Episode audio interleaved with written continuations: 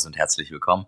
Mein Name ist Danny und ich freue mich, euch zu meiner Version 0.8 meines Podcasts Orange Relationship zu begrüßen. Ich bin heute nicht ganz alleine. Oskar sitzt auf meinem Schoß, mein Chihuahua.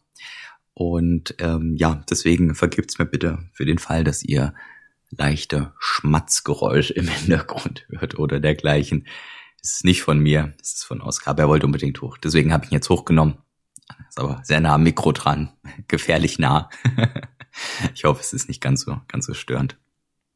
Ja, ich möchte mich mit, mit euch heute über den Superzyklus unterhalten von Bitcoin. Beziehungsweise über die Theorie des Superzykluses.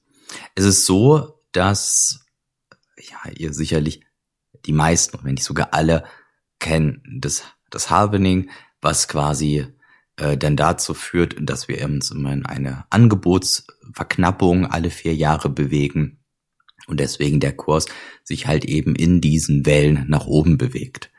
Das, ähm, das äh, Stock-to-Flow-Ratio, was eben dahinter steht von Plan B, ins Leben gerufen will ich mal sagen, äh, Twitter-Handle ist 100 Trillion, könnt ihr mal gucken. Der äh, ja, der hat das quasi beschrieben und das Stock-to-Flow-Ratio mit Rohstoffen und eben der Angebotsverknappung versehen. Ich will gar nicht so sehr auf das Stock-to-Flow-Ratio eingehen. Es ist einfach nur ein, ein Verständnis äh, oder wichtig, um den Superzyklus zu erklären. Nun ist es so, dass wir, wie schon gesagt, uns bei diesem Stock-to-Flow-Ratio eben in diesen vier Jahresperioden bewegen. Wir haben äh, einen halbierten Block Reward beim Halvening. Wir haben äh, daraufhin eine Angebotsverknappung, die dann zu einer Übertreibung im Markt führt. Diese Übertreibung geht dann wieder zu 80 Prozent runter. Jetzt ganz grob mal äh, einfach eine Zahl genannt. Äh, beispielsweise im letzten Zyklus sind wir bei Bitcoin knapp auf 20.000 Dollar gegangen. Dann sind wir wieder auf 3.000 runter oder Bereich von 3.000 Dollar wieder runter. Vielleicht auch 3.500, ich weiß es jetzt nicht genau, ist aber auch egal. Das heißt, ne, also mega Übertreibung, super krasser Abverkauf, äh, total unterbewertet dann. Und so bewegen wir uns halt eben immer weiter hoch in diesen vier Jahreszyklen. Und ja, das hat schon damit angefangen jetzt in diesem Jahr, als nämlich der Kurs jetzt so enorme Höhen gestiegen ist, dass ich weiß gar nicht, ich habe das zuerst von dem Dan Held mitgekriegt. Ist aber auch, ich weiß gar nicht, ob die, das, diese Theorie jetzt schlussendlich von ihm kam oder ein, ich, ich folge ihm auf Twitter und da habe ich das so ein bisschen, ein bisschen verfolgt. Äh, ist aber auch egal, von wem es kommt. Ähm, es geht quasi darum, dass man sagt, okay, in diesem Zyklus ist alles anders. Deswegen kriegen wir zwar eine Übertreibung in den Markt, hohe Kurse, aber wir kriegen zum einen nicht mehr so ein krasses Abfallen zum anderen kriegen wir aber auch viel höhere Kurse als eigentlich erwartet. Ähm, der Plan B, der hat für diesen Zyklus jetzt den jetzigen Zyklus, wenn man sein Stock-to-Flow-Ratio äh, folgen mag, da hat er unterschiedliche äh, Kursziele, weil er unterschiedliche Berechnungsmethodiken angezogen hat, um das quasi das All-Time-High von Bitcoin zu finden. Ich meine, bei dem einen ist er irgendwie so bei 100, 120.000 Dollar. Bei dem anderen, das Stock-to-Flow X-Model, ist er bei 288.000 Dollar. Das heißt, wir haben da schon eine ganz schöne Schwankungsbreite drin. Nichtsdestotrotz propagiert er natürlich dann aber trotzdem wieder einen starken Abverkauf. Der muss diesmal nicht bei 80 Prozent liegen.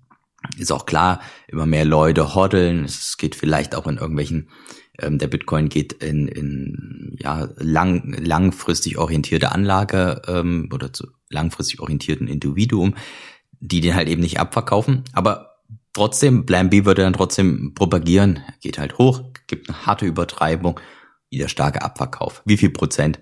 Lassen wir jetzt einfach mal offen. Ich sage jetzt einfach mal 50, 60, 70 Prozent. Und ja, dann warten wir wieder bis zum heißen Halvening 2024 um dann 2025 diese, ähm, ja, diese Angebotsknappheit quasi im Markt dann direkt zu spüren. Und der Super, Superzyklus geht quasi jetzt her und sagt, Mensch, wir sind doch jetzt so weit schon in der Adaption. Wir sind so unfassbar weit. Konnte man sich 2017 noch gar nicht vorstellen. Die ersten Firmen haben gekauft. Die äh, jetzt wurde Bitcoin in El Salvador als äh, als offizielles Zahlungsmittel anerkannt und so weiter und so weiter. Ja, also wir sehen wir sehen tatsächlich ja sehr sehr positive Zeichen am Horizont. Das, das kann ja keiner abstreiten. Die Frage ist natürlich die: Führen diese positiven, sehr sehr positiven Zeichen jetzt in einen Superzyklus, der beispielsweise als Alltime High 500.000 bis eine Million sieht und kriegen wir gar keinen starken Abverkauf mehr? Und das wäre dann quasi schon die Theorie des Superzykluses. Es findet so viel statt, so viel Neues, so viel Unerwartetes. Was muss ich von mir aus, ich spinne jetzt, Zentralbanken gehen rein und, und USA nimmt es als gesetzliches Zahlungsmittel an und so weiter. Das müsste doch in diesem Zyklus dann alles passieren. Und dann geht der Bitcoin auf über 500.000 dann gibt's so kleine Übertreibung vielleicht, aber dann geht er vielleicht, sagen wir mal, im Alltime high auf 700.000 und geht dann wieder runter auf 6, 7, 600.000, 500.000. Also so ein wirklich ein sehr geringer, ähm, ja, eine sehr geringe Volatilität, wie man eigentlich jetzt nicht unbedingt nach dem Stock-to-Flow-Model erwarten würde. Naja, und Begründung ist halt eben, wie gesagt, dass so viel Neues ist, so viel Unerwartetes, dass wir uns jetzt eben in diesen Superzyklus bewegen. Und da habe ich eine ganz klare Meinung. Und äh, ja, so der Superzyklus ist ja für die absoluten Optimisten. Äh, viele glauben das Stock-to-Flow-Ratio, aber der Superzyklus ist dann, ja, wie gesagt, für die absoluten Hardliner, für die absoluten Bullen. Ähm, ich bin auch absoluter Bulle. Ich glaube es aber nicht. Und äh, die Erklärung dafür ist, ist ganz einfach, dass ich halt, ich bin der Meinung, ich weiß auch von 2017, als wir da äh, in dem in der starken Übertreibung drin waren, da hat dann auch jeder gesagt, oh, jetzt ist Bitcoin der breiten Masse. Heute dieses Mal ist alles anders. Dieses Mal ist alles anders.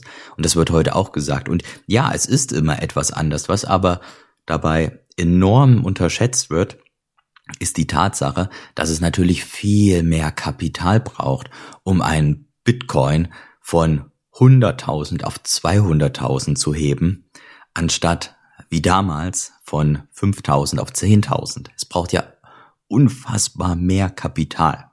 Ja, ob man das jetzt so mal in dem Beispiel jetzt mal äh, mit dem Faktor mal 20 hochrechnen kann, das stimmt nicht so ganz.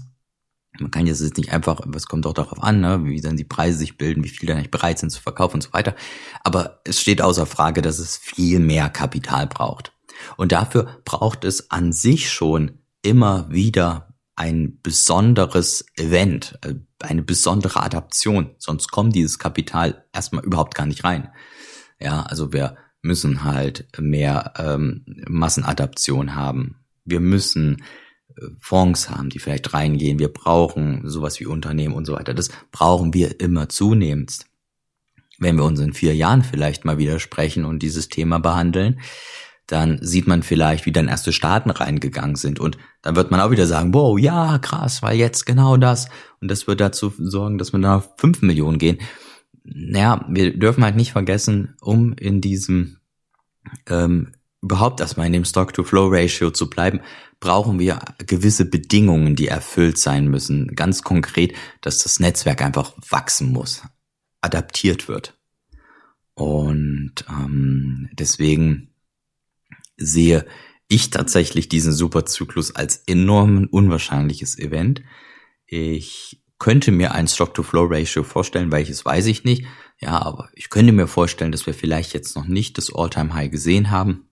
Ja, weil wenn wir es gesehen haben und jetzt wieder dann unter äh, die alten Support rutschen, der bei 30.000 war ungefähr, dann könnte es halt schon sein, dass der Bullmarkt vorbei ist und dann hat auch Plan B, und das geht auch aus der Mathematik hervor, aus den Modellen, dann wäre auch das Stock-to-Flow-Ratio gescheitert. Ne? Da brauchen wir uns gar nicht mehr über einen Superzyklus zu unterhalten, weil der Superzyklus kann nur dann kommen, wenn wir erstmal das Stock-to-Flow-Ratio confirmen.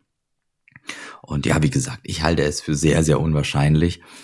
Mm, es ist immer eine interessante Thematik, über die man sicherlich ein bisschen diskutieren kann. Es könnte zum Beispiel auch sein, dass ein so hart unerwartetes Event passiert, dass wir uns zwangsweise in diesem Zyklus bewegen. Also jetzt mal als, ich hatte es eben schon als Beispiel angeführt, wenn wir uns vorstellen, die USA würde jetzt wirklich reingehen. Wenn die jetzt wirklich reingehen würden, dann würden die jetzt sagen, hey, wir halten jetzt eine Million Bitcoin. Nicht nur das, wir nehmen es jetzt auch als gesetzliches Zahlungsmittel an. Ihr könnt jetzt hier mit Dollar bezahlen oder auch mit Sets. Ja, okay. Gut, dann hätten wir einen super Zyklus, sicherlich, ja. Dann würden wir vielleicht eine Periode im Stock-to-Flow-Ratio überspringen, würden gleich auf die Million gehen, dann wird man auch vielleicht nicht mehr so hart korrigieren, das mag alles sein, aber es ist sehr unwahrscheinlich und da sollten wir uns dann auch schon, gerade wenn wir uns auch mit Bitcoin beschäftigen, was ja Kryptographie ist und das ja wieder angewandte Wahrscheinlichkeit, dann sollten wir uns auch so fair sein und auch in Wahrscheinlichkeiten ähm, denken und bewegen, und ja, wie gesagt, da in diesen Wahrscheinlichkeiten gedacht ist ein Superzyklus einfach sehr, sehr un unwahrscheinlich und äh, ja, vielleicht auch ein bisschen uninteressant, einfach weil es ja vielleicht so schnell geht. Wollen ja auch ein bisschen, ein bisschen Zeit lassen. Bitcoin zu kaufen ist kein Sprint. Bitcoin zu kaufen ist ein Marathon und ja, ihr solltet nicht in Jahren, Jahrzehnten denken, vielleicht sogar in Generationen. Und das ist egal, ob wir heute einen Superzyklus sehen oder erst in vier Jahren oder nie, solange Bitcoin das macht, für was er gebaut ist, nämlich Number Go Up.